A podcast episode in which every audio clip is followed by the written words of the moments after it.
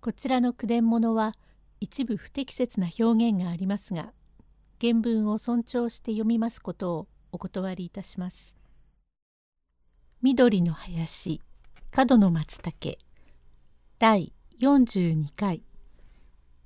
話は早々にまとまり来月は婚礼という日になりました。用語解説長寿風呂薬湯の一種おじ。何？私がいただくんじゃありませんが先生もご存知でしょう。私の舎弟でそれ高徳寺前の上総屋という別行屋の親父でよく私が先生とお手合わせを願ってるそばで助言をしました。ジャックロッパナで額のほくろからとぐろを巻いた毛の生えた親父のせがれで存じおりまする。あのご子息はお言葉をかけたことはありませんが、なかなか正しくいらっしゃるお方。手前どもとは不釣り合いで、釣り合わざるは不縁のもとと申しますから。いや、どうか、まことに恐れ入ることでございますが、先生、どうせご無理を願うのでですが、そんな固いことをおっしゃらないで、やるとおっしゃってくださいませんでは私が困ります。失礼なことを申しますが私は貧乏で金はありませんが弟は片人だけに金はありまするから支度はどんなにでも立派に私がさせますつもりですがもし先生がならんとおっしゃると一人のせがれがこうと思う心もくじけると両親も心配をいたしますし私も身内のことで共に難重するんですがどうか先生ただうんとおっしゃいうんとおっしゃいと一人で承知をしてしまって帰ってまいり話をいたしましてこの縁談が取り決まることになって50両の支度金を渡し来月10日に婚姻の式をいたそうと期日も取り決まることになりましたが嫁さんでも婿さんでも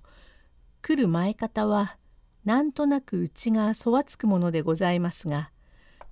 上総屋のうちの中働きをしていましたお咲という年32になりますものは器量はよくはありませんが色白のぽっちゃりとした目つきに愛嬌のあるつまみ花の受け口の女で台所から奥へ駆け込んでまいり「おかみさんあいあなたお湯にいらっしゃいますならお供をいたしたいものでございまするがいらっしゃいますか?」ああ行ってもいいが混んでいると困るからもう少し経ってから行こう。ただいまのうちがようございます。今私が覗いてみましたら大層空いていました。もう少し経つとまた混んましょう。空いているなら行ってもいい。いらっしゃるなら私は昨日も入りませんからお供をいたしましょう。おやおや誰だね？私のぬか袋を切りっぱなしておいてしようがないね。さきや、ちょっとここへおいで。別に気にするというわけではないが、嫁入り前に切れるの戻るのというものではない。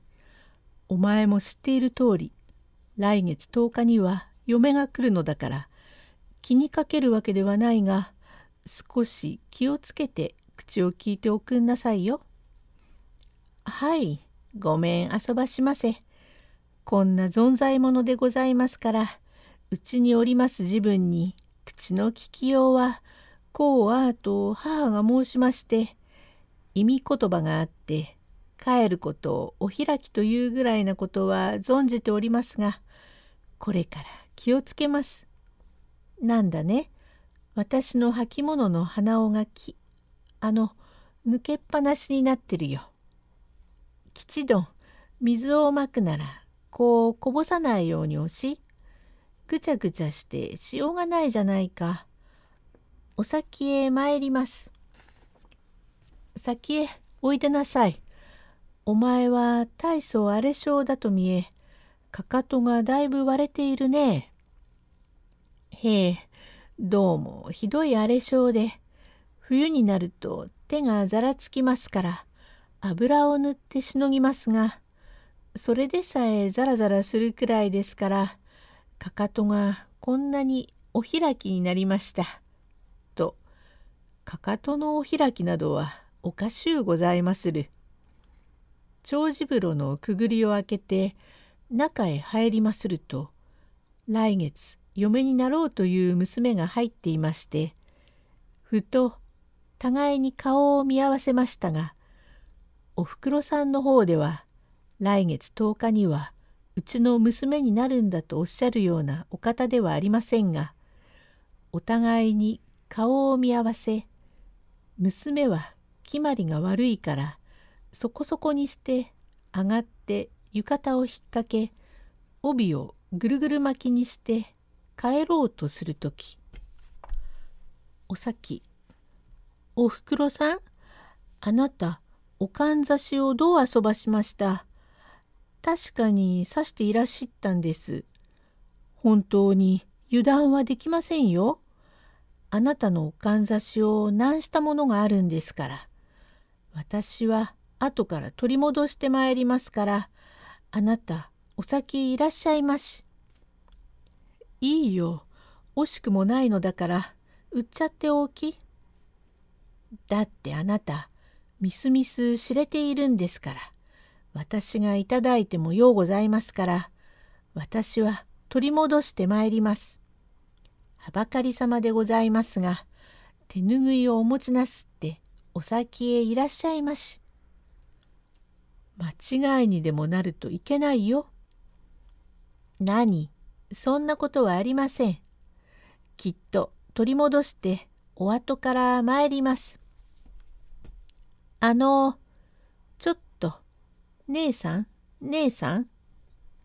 お夏。はい。